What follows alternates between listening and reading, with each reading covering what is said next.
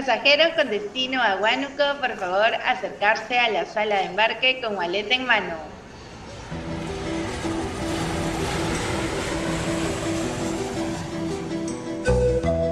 Hola viajeros y viajeras, ¿cómo están? Soy Luis Hutchinson y estoy aquí junto a Valeria López.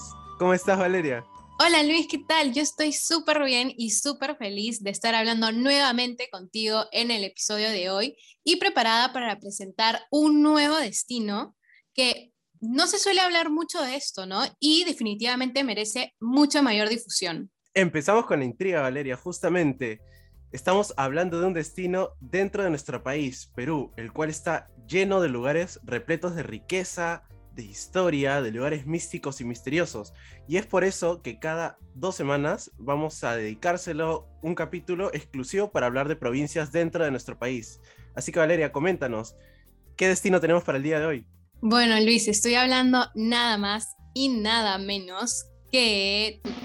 Doble tambores. Huánuco, la denominada ciudad del mejor clima del mundo, ¿sabías? Así que le dicen el mejor clima del mundo. Con ese título, ¿quién no quisiera aventurarse a, a viajar a este lugar y conocerlo, no? Totalmente. Y para este episodio tan especial tenemos a una invitada exclusivamente de Huánuco. Así que, Luis, la presentamos. La presentamos. Estamos aquí con Maristel Jaime. ¿Cómo estás, Maristel? Un gusto tenerte aquí. Hola, Luis. Hola, Valeria. ¿Cómo están? Muchas gracias por la invitación. ¿Y qué tal, viajeros y viajeras? Así es. Pues el día de hoy vamos a conocer un poco más sobre mi pueblito, como yo le digo de cariño. Y como decía Vale, pues sí, eh, precisamente merece difundirse un poco más sobre, sobre este bello lugar. Exactamente. Justamente, eh, Valeria, como mencionábamos, y Maristel también, eh, Huánuco es denominada como la ciudad del mejor clima del mundo. Así que, ¿qué les parece si empezamos por este tema? Para poner en contexto un poquito a todos los que nos están escuchando, a Huánuco, a Huánuco se le denomina la ciudad con el mejor clima del mundo, ya que se encuentra en una ceja de selva, por lo que el clima no es ni muy frío ni muy cálido, y es casi todo el año con un clima fresco y primaveral. No sé, ¿qué nos puedes comentar tú, Maristel, sobre esto? Sí, precisamente como dice Luis, y es por eso que en realidad los meses más recomendables para viajar eh, son entre junio y noviembre, ya que aquí no hay época de lluvias, ¿no? En realidad eh, las lluvias suelen perdurar por lo general hasta abril o mayo a partir de de diciembre que se ponen un poco más intensas. Así que en realidad el mejor, incluso diría yo que el mejor mes para ir es en agosto, precisamente porque el aniversario es el día 15. Y eh, en realidad se los recomiendo mucho porque pues obviamente hay muchas actividades como ferias, serenatas, conciertos, incluso este, bailes tradicionales. Y eh, se recomienda ir para Navidad o Año Nuevo también, porque en esas fechas es que comienzan a salir las cuadrillas de los negritos de Huánuco, que precisamente consiste en una danza que eh, se remonta al virreinato y exactamente, digamos, en esa época aquí había también haciendas que en realidad perduran hasta el día de hoy, pero obviamente cuando esas haciendas estaban pues activas y en donde vivían personas y demás, cuando los amos no estaban, eh, los sirvientes de, piel negra se ponían a bailar y también este, a burlarse de ellos y precisamente cuando ya llegaba la Navidad se ponían a adorar al niño Dios haciendo sus bailes, ¿no? Entonces hasta el día de hoy ha perdurado y, y en realidad es una atracción muy, muy, muy bonita y que los turistas siempre, siempre, digamos, resaltan de este lugar también.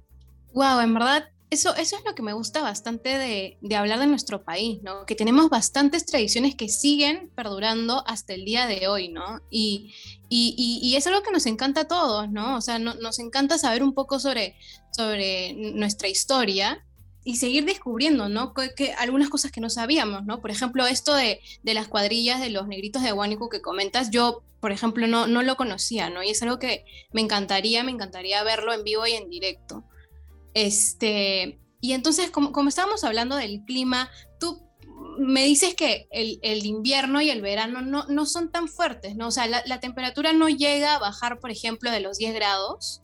No, en realidad Huánuco, eh, sí, con decirte, por ejemplo, que ya, en la época quizás en que es un poquito más baja la temperatura, como puede ser este ahorita o no sé si también en el verano, en realidad no varía mucho, pero de todas formas, en la ciudad al menos, la más baja suele ser, qué sé yo, pues unos, no sé si decir 14, pero la, la raza realmente no, no se siente así de muy frío, ¿no? Incluso creo que Lima, en Lima hace más frío en invierno que acá. Y también en el verano no es que sea pues tampoco muy caliente, ¿no? Aunque algo sí muy característico es que hay un sol que te quema mucho, o sea, el sol de, de Huánuco es un sol que, que quema, quema bastante, que creo que es lo típico de la sierra. Usualmente el sol quema mucho, pero de todas formas se siente este ambiente fresco, porque obviamente no hay humedad, el clima es seco, no es tan tan seco, estamos a unos 1800 metros sobre el nivel del mar, entonces no es, realmente no se siente la altura, por así decirlo. O sea, realmente es un clima muy agradable que tenemos. Así que para todos los que estén pensando viajar a Huánuco, tengan en cuenta estas recomendaciones de Maristel.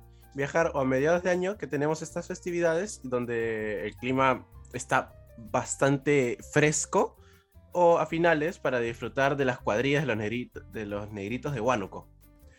Cambiando un poquito de tema, eh, hablemos sobre cómo llegar a Huánuco, Maristel. Eh, es cierto que como está dentro del país, y para todos los que estemos en Lima o en otras provincias, tenemos dos formas de llegar. Eh, la primera, que es terrestre, y la otra, que es aérea. Sobre el viaje en carretera, hace poco hubo un accidente en la carretera. Sí, el accidente de Matucana. Exactamente. Y esto ha generado un poco de desconfianza para todos los que viajan de forma terrestre.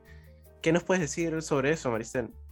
Sí, en realidad, como ustedes mencionan, eh, pues sí, este tipo de accidentes eh, pasan, creo que anualmente, por lo menos una vez al año, pero en general esto también se ha dado porque justo la empresa que sufrió, que sufrió esta tragedia este fue, es, es, una de las, es la peor empresa en sí de, de Huánuco, ¿no? Se llama León Express, antes se llamaba León de Huánuco, y en realidad no, es, es, terrible. Creo que en general, digamos, porque los pasajes son baratos, es que muchas personas se animan a viajar ahí, ¿no? Pero realmente creo que ahí se corrobora que lo barato sale caro. Entonces, en realidad, para quienes deseen viajar, este, la forma más económica de ir es pues por tierra, pero de todas formas hay empresas más confiables como lo son Netposa y G&M, ¿no?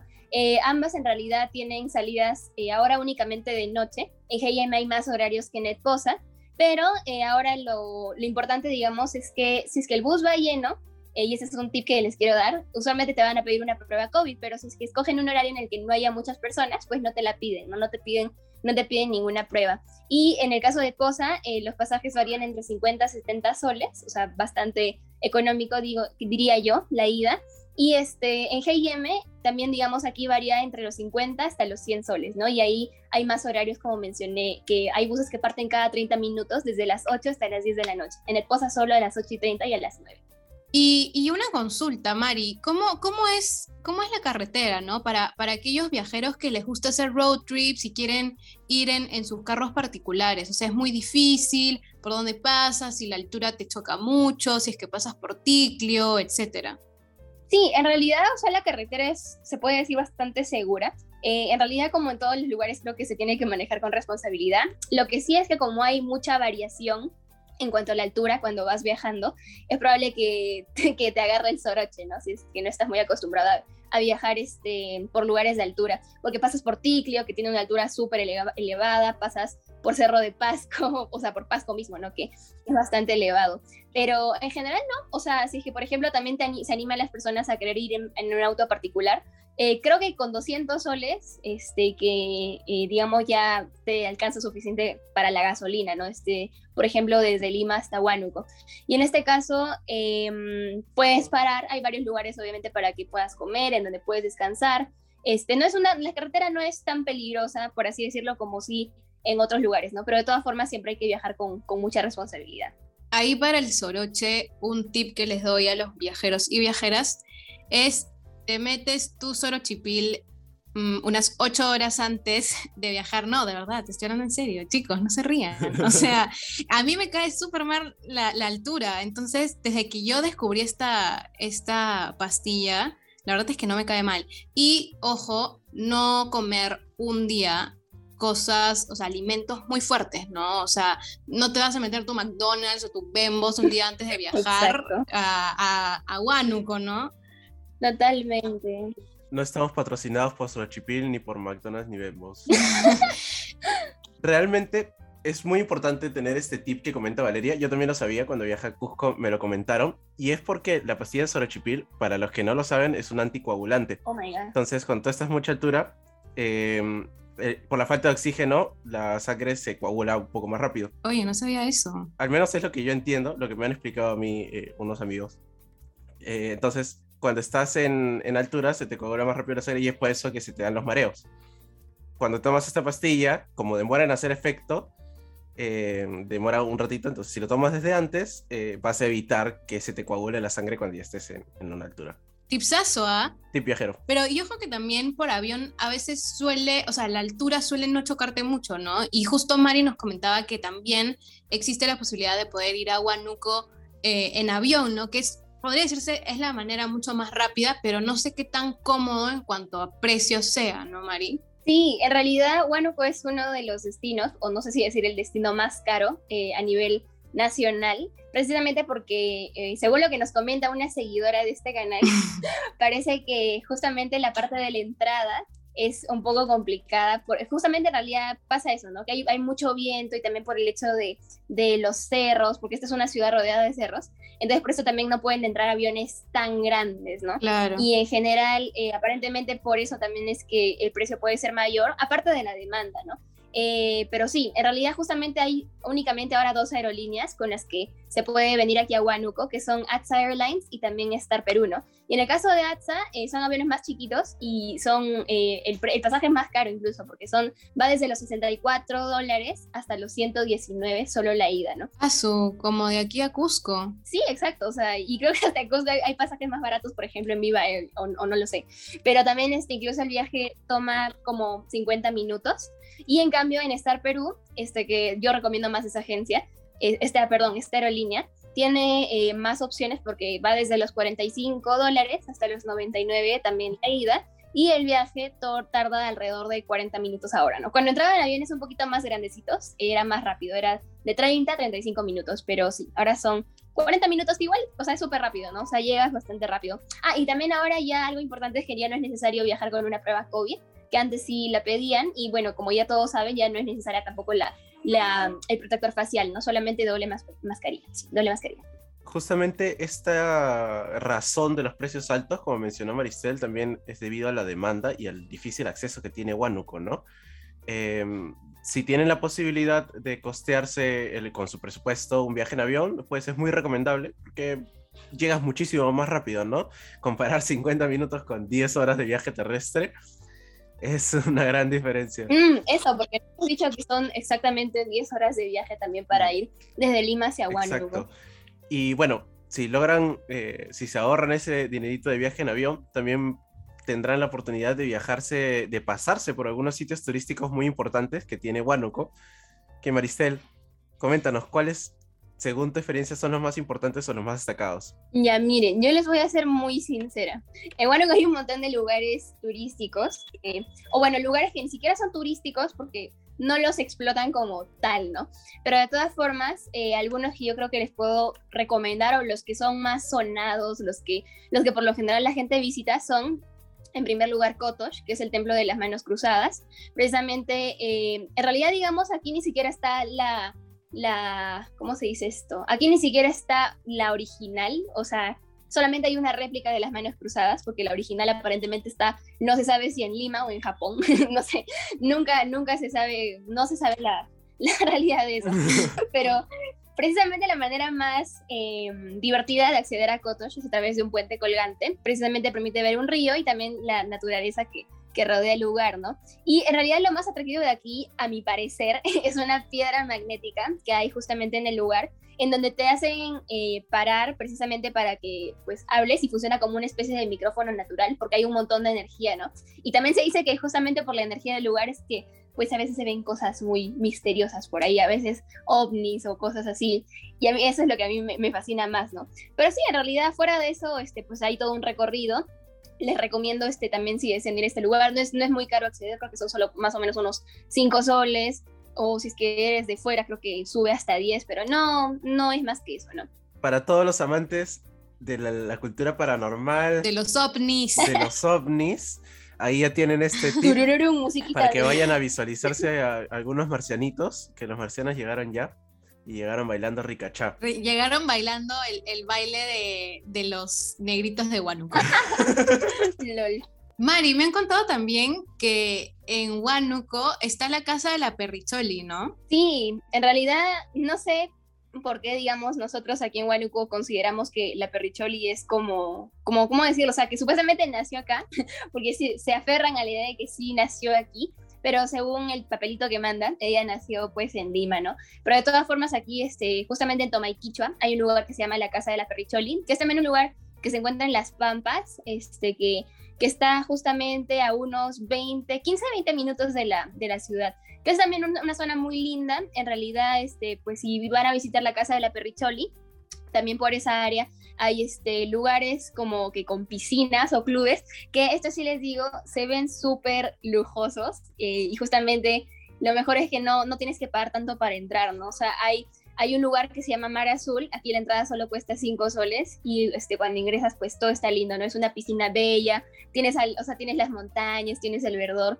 es súper lindo, ¿no? Y es como si estuvieras pues, no sé, en otro lugar así súper súper, este, no sé si decir exótico, pero también este, hay otro lugar que se llama Pampas Resort, que también recomiendo entrar aquí, solo necesitas consumir algo de la carta para poder quedarte ya, de ahí todo lo que tú quieras usar, ¿no? Y también te puedes hospedar acá, pero realmente la comida ahí también es muy rica, así que les sugiero estos lugares en específico, aquí también este, se ve súper lujoso todo, y lo mejor es eso, que acá en Huánuco hay, o sea, hay muchas cosas que son baratas, que pues este, si lo comparamos con Lima, en donde también, o sea, yo, yo, yo vivo en Lima, pero ahorita estoy acá en Huánuco, por decirlo, de, de, visita con mi papá. Y, y, en general, digamos, ahí en Lima las cosas suelen estar un poco más caras y acá en Huánuco hay cosas que yo considero eh, también, o sea, son muy similares o en cuanto a comida que son mucho más ricas, pero pues de todas formas son más baratas, ¿no? realmente, realmente eh, algo que también se le conoce a Huánuco es por su gastronomía que tiene algunos platos bastante interesantes, entre ellos el picante cuy, eh, la pachamanca. Coméntanos un poquito, Maristel, porque tú me hablaste de algo muy interesante que es el locro de gallina, que yo nunca había escuchado. Sí, yo tampoco. Quiero saber cómo es el locro de gallina. En, en realidad el locro de gallina es bastante consumido acá en fiestas, por ejemplo, de mayordomía, cuando hacen este, fiestas patronales, y en general lo hacen con papa de, con, claro, papa de gallina, acá lo hacen con carne de gallina, este, papa, cebolla y también otras especias como ají amarillo y bueno, otras cosas que le ponen por ahí, ¿no? Pero es buenas, o sea, es bastante rico y en general, pues los invito a probarlo. Mari, ¿qué es eso de las fiestas de mayordomía? Mayor, mayor, mayor, mayordomía. mayordomía, claro, es que cuando usualmente hay algunas fiestas, por ejemplo, no sé, la fiesta de el aniversario de tal este, iglesia, el aniversario de la parroquia no sé qué, o del santo tal, usualmente buscan mayordomos, ¿no? Usualmente creo que es una costumbre muy este, común en provincia, que usualmente buscan este, mayordomos que puedan ser quienes pues se pongan toda la fiesta, toda, que paguen toda la ceremonia. Y en general ellos siempre lo que dan, de, lo que dan este, para la, comida suele ser logro de gallina, ¿no? También, o sea, dan pachamanca, o sea, hay, hay, cosas muy distintas porque acá, digamos, la gastronomía, lo, que, lo, lo, principal, al menos la gastronomía principal acá en la ciudad de Huánuco, es esto del locro de gallina, también la Pachamanca, que justamente es la, es la mejor del Perú, por no decir, por, no, sin ofender a los, a los huancaínos, a los, a los ancayinos, o sea, a los, a los, otros lugares, pero es la mejor, o sea, justamente porque el hecho de que solamente tenga papa, yuca, camote, este, la salsita esta y la carne de chancho, o sea, no, no tiene ni habas ni, ni otras cosas que les ponen en otros lugares, creo que justamente hace que se sienta más el sabor, no sé cómo decirlo, no te recargas de otras cosas, entonces aquí se cumple esto de que menos es más, ¿no? De verdad que es buenaza y de verdad que sí los invito a probarlo. Y también algo muy rico es el picante de cuy, ¿no? Que también es buenazo. Y justamente hay un recreo que se llama La Perricholi, este, en donde también aquí lo venden, es el, es el lugar en el que lo venden mucho, mucho mejor y es delicioso. Mándame uno de estos platos por DHL, pues, Maristel. sí, yo quiero, quiero probar esa pachamanca. O sea, yo he probado la pachamanca, eh, la que, la, la, la que viene con haba, o sea, la que es más eh, contundente. Claro. Pero me gusta, me gusta esta opción, ¿ah? que solamente tiene, me dice, solamente tiene papa, camote, yuca, carne de chancho y el aderezo, ¿no? Sí, no, menos es más, definitivamente. Te lo voy a llevar, vale, algún día. Quiero probar. Para que la prueben. Sobre todo en la comida. Sí. Y el locro de gallina también, ¿no? Eso siento que es un plato súper misterioso para... O sea, he comido locro de zapallo, ¿no? Locro de zapallo, pero nunca... Locro de zapallo, Sí, eso y el cuy. Ah, yo, y otro súper dato interesante que no se difunde mucho, pero que definitivamente la gente ama, son los prestiños. Y este es un, es un postre, o sea, muy, muy, eh, no sé si decir tradicional, sí, tradicional, de acá de Huánuco, pero que también, o sea, tiene, tiene una historia porque se remonta al año 1879, que justamente acá se inicia la construcción de un pueblo, de un pueblo que dio de un puente que es el puente Calicanto, ¿no? Que también usualmente cuando pues hacen turismo por acá lo, lo, ven. Y este, en realidad este puente, les comento, se hizo con piedras, cal, arena y clara de huevo, ¿no? sorprendente, pero cierto. No, no utilizaron ni cemento. Clara de huevo. Sí, literalmente, y es que pega bien. O sea, la clara de huevo con el cal, o sea, con la, con la cal pega, pega bien. De verdad. Y el puente sigue ahí, o sea, no se ha caído desde esa época, así que, así que ahí están, ¿no? En realidad no, creo que la han refaccionado un par de veces, pero, o sea, no, no tiene cemento, ni ladrillo, ni, ni otras cosas. ¿Y cómo, cómo es el postre, ah? O sea, ¿qué, o sea, ¿qué es? ¿Es un queque? Un, un, un, Es como... No sé. O sea, tiene la apariencia de una, como, no sé si decir una rosquita. O sea, parece una... Es que ni siquiera, no sé cómo decirlo. Es como ya, tiene la apariencia muy similar a la del picarón, pero, o sea, no es nada como el picarón. Más bien, algunos dicen que puede tener la consistencia más como una dona, pero es que es más crocante. Bueno, ustedes tendrían que probarlo, ¿no? Pero en general, hablaba mm. de esto del puente Calicanto, porque como en ese entonces sobraba una gran cantidad de yemas, porque el puente se hizo más que todo con clara. Lo que hicieron las personas de ahí fue que mezclaron estas yemas con harina y manteca, y pues así nace este postre. Y que solamente se hace con, Pero es, ah. es, buenazo, de verdad. No, ni siquiera sé cómo describirlo. Una amiga una vez de broma le dijo, ay, las donas andinas, una cosa así. Pero de verdad que tendrán que probarlo, son, son buenas. No solamente hacen puentes, sino también postres. De verdad que sí, de verdad que sí, me está provocando bastante todos estos platos que estás diciendo. hay, un, hay, hay, comida, ¿tienen comida también de la selva? O, sea, Precisamente porque justo acá la región selva ya corresponde a lo que es Tingo María. Tingo María está solamente a, bueno, unas tres horas de viaje en auto, ¿no? Bueno, tampoco hay otra manera de viajar, puedes ir en bus, pero bueno, trata mucho más. Y este, prefiere, es mejor ir ir en auto. Pero en general sí, claro, o sea, y ahí está la comida típica de la selva, ¿no? Como pues los juanes, el tacacho con cecina, no sé, el paiche, que es un pescado. Uf, el tacacho con cecina, es buena. Exacto. Y acá aparece en Huánuco por la cercanía, también acá se vende, ¿no? Pero de todas formas tienes que encontrar un buen lugar aquí en la ciudad este, donde sepan hacerlo, ¿no? Porque si no, mejor andate a ti. O sea, acá hay algunos lugares en los que intentan hacer comida de la selva, pero nada que ver, o sea, le sale cualquier cualquier otra cosa. Pero de todas formas, si quieren, pues en Tingo creo que es también mejor. Bueno, a diferencia de nuestro destino anterior, aquí no contamos con lo que es Yelp ni TripAdvisor para ver los restaurantes. En realidad sí hay TripAdvisor. ¿Ah, sí? Anda. Entonces, nos podemos guiar al TripAdvisor. Obvio, ¿cómo no va a haber TripAdvisor? No el TripAdvisor es este, lo que te muestra, por ejemplo, que otros lugares en donde no hay comida quizás tan tradicional puedes comer aquí en Huánuco, ¿no? Porque hay, son, hay lugares o restaurantes en los que hacen como que fusión, o sea, no sé, por ejemplo, hacen alitas, pero con salsa de cocona o de guaymanto, no sé qué, y con salsa pachamanquera, o sea, hacen fusión así de cosas bien interesantes, ¿no? Eh, les recomiendo el restaurante o cadena de restaurantes, no sé cómo se llama, pero que se llama Revolución. Sí, Revolución, ya me olvidé el, número, es Revolución 1800 algo, pero si lo buscan en Facebook lo van a encontrar y en realidad hay variedad. Dato completo. Perdón, perdón, pero es que de verdad no, solo búsquenlo así como Revolución 1800 algo, pero ahí lo, les va a aparecer y ahí, o sea, justamente hay pues de todo, ¿no? Hay, hay como que pizza, este, pero hecha netamente de acá, o si no, este, alitas, como dije, ¿no? Con, con salsas, este, pero de acá, regionales. Y, o sea, la creatividad también es, es muy grande, así que hay, hay fusión de, de, muchas cosas deliciosas. Hay un restaurante que se llama Chiringuito, también donde venden pizzas así bien regionales. Así que les recomiendo mucho, mucho esos lugares, ¿no? O incluso Casa Portales, en donde venden maquis, pero son maquis que ya este, vienen con ingredientes también de acá de, de Huánuco, ¿no? No sé, lo hacen Locales. con mucha, sí, con salsa. Oye, qué, interesante sí, No, sí, Qué buena, fusión. ¿ah? Recomiendo, si buscan por ahí en las redes, los van a encontrar. Revolución 1812. Ahí está, Luis con el dato. Eco, eco. 1812, para todos los que quieran ir, ténganlo muy presente. Recomendación directa de Maristel, Revolución 1812, no se olviden como Maristel. Chicos, pero ya me está, me está dando, me está dando ya demasiada hambre por, hablar de tantos platos buenazos. Y estamos de mañana. Sí.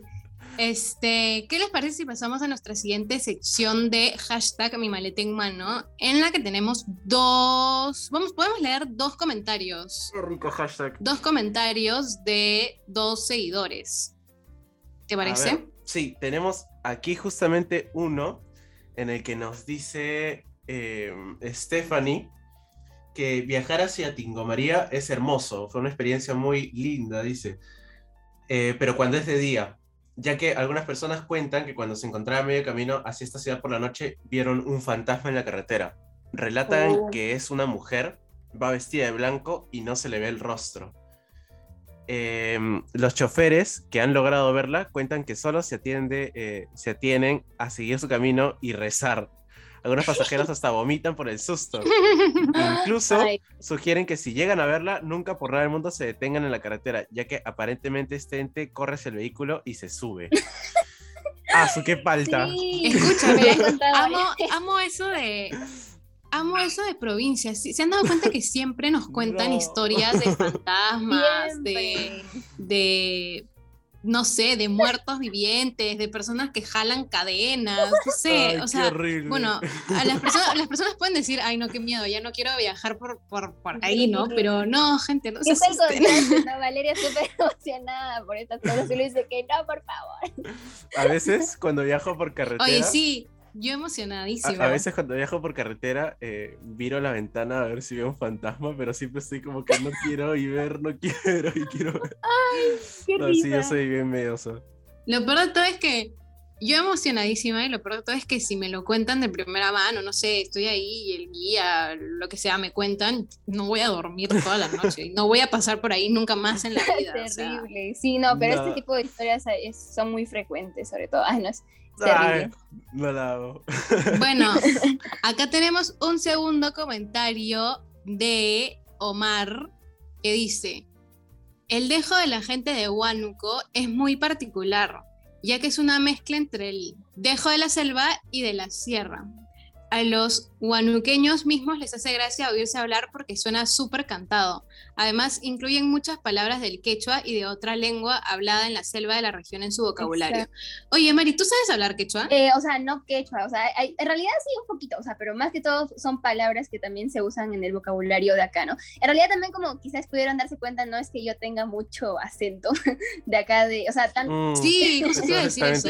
No. En realidad nunca, incluso desde chiquita no, no tenía tanto acento, pero algunos amigos de la UCI me dicen que una vez que llegué, o sea, cuando los primeros ciclos, sí yo tenía, un- hablaba un poquito más cantado, ¿no? Pero igual, o sea, no, no considero que sea el nivel de cantado que saca en Huánuco, pero realmente es súper es súper es súper lindo, o sea, a mí me gusta cómo, cómo es el dejo de acá, o sea, la gente, no sé, es, es, es, es un- un ¿Podrías muy imitarlo? particular. No, no sé cómo se imita, cómo se imita eso, por ejemplo, no sé, a ver, Mm, no sé, es que creo que cuando yo imito suena más como dejo, dejo de la selva, o sea, no, no tanto como el de acá. Ay, no, es que no, soy pésima, soy No. pésima. ¿Y qué palabra, pero qué palabras en quechua dicen, por ejemplo? O sea, hay un, hay por ejemplo incluso una especie de diccionario de huanuqueñismos que, que este, que hizo acá un, un escritor ¿En serio? sí, de Huánuco, que se llama Javier Pulgar Vidal. Este, bueno, se llamaba, ¿no? obviamente ya fue hace mucho tiempo, pero que de todas formas, este, pues obviamente reúne estas palabras como por ejemplo, no sé, aquí a veces dicen, este, qué sé yo, qué puede ser, no sé, buistia, buistia es como cuando te sorprendes, en vez de decir, wow, la gente dice, buistia, o si no, en realidad buistia es como que la forma más moderna, pero más antigua era como que todavía más fuerte, como que, pues, chala, algo así. O por ejemplo, no sé, también cuando, las típicas, ¿no? De que cuando te, te da frío dices alalá, o cuando te quemas dices acachao, o cuando, no sé, pues, este, No he escuchado esa expresión hace, escucha, 10 años de mi De vida. verdad. Lo de alalao, lo escuchaba de mis abuelos. o cuando tienes, o cuando te asustas por algo, así como cuando ves al fantasma en, en la carretera, dices este achachao. O sea, varía mucho, ¿no? Pero en realidad este, este tipo de, de palabras, o también este, ya expresiones propias, no sé, es, es, distinto, ¿no? O sea, la gente misma habla con sus cosas, no sé, por ejemplo, a este, los que usualmente también acá utilizan algunas palabras, qué sé yo, pues despectivas, no sé, por ejemplo, si vas a decir, este, hablarle a alguien que no es de la ciudad, qué sé yo, dices, ay, un chuco, o sea, un chuco es como que decir un cholito, como cuando vamos nosotros los provincianos a Lima, dice, ay, los cholitos, una cosa así, ¿no? Este, pero acá dicen como que ah, los, los chuquitos, una cosa así. O sea, hay, hay distintas cosas así. Para cerrar la idea eh, del diccionario de, guañu- gua- de guañu- guanuqueñismos, sí, realmente eh, es una, una obra de, de Javier Pulgar Vidal y el 2017 cumplió 50 años de ser creado. Sí. Eh, para los que están interesados, lo pueden Asu. encontrar en internet. Es muy fácil de encontrar. Literalmente Ujú. puse diccionario de Guana y me lo recomendó, me completó toda la oración. Entonces, no, no es para nada desconocido. Y anímense a visitar Huánuco, Mari, ¿no? O sea, hay que, hay que darle más difusión. O sea, con, con todo esto que nos has contado, Sí. Quiero ir a Sí, Huánuco. chicos, por favor, visiten mi pueblito. Necesitamos explo- explotarlo en turismo. Que de verdad que aquí la, la- la autoridad no lo hace. Así que este podcast se va a encargar de hacerlo. Así que por favor, visiten, Vamos, visiten, Mari. visiten mi Ma- pueblito. Ya- ya lo- Mari será nuestra. Ya lo importante que no, no dije, Maris- es que usualmente también dicen, este, como dicen este meme, vengan a mi pueblito, ¿ves? Te va a encantar, o sea, como era, no, ven a mi pueblito, te va a encantar, es Disneyland para los borrachos, ¿no? Algo así, porque de verdad que sí, visiten la, la chactería, es un lugar buenazo para, por si quieren, pues, beber y cosas así, ¿no? Pero muy, muy bueno. Sí, o tragos también de la región. Uy, no, lo caso, más bien, o sea, vengan y, y van, a, van a verlo con ustedes mismos, chicos. Por favor, vengan, de verdad, visiten mi, mi pueblito. Acá me van a encontrar también cualquier cosa. Bueno, y eso es todo por el episodio de hoy, viajeros. Gracias, Muchas gracias, Mari, por por estar con acompañarnos el día de nosotros. hoy. Ha sido una plática muy divertida y ha sido un gusto por parte de nosotros tenerte aquí. Eh, no se olviden a todos los que nos escuchan eh, usar el hashtag mi maleta en mano para compartir todas sus experiencias y todo lo que nos quieran contar en siguientes episodios y seguirnos en todas nuestras redes sociales. Nos vemos en un siguiente viaje aquí en Con Maleta en Mano. Mano.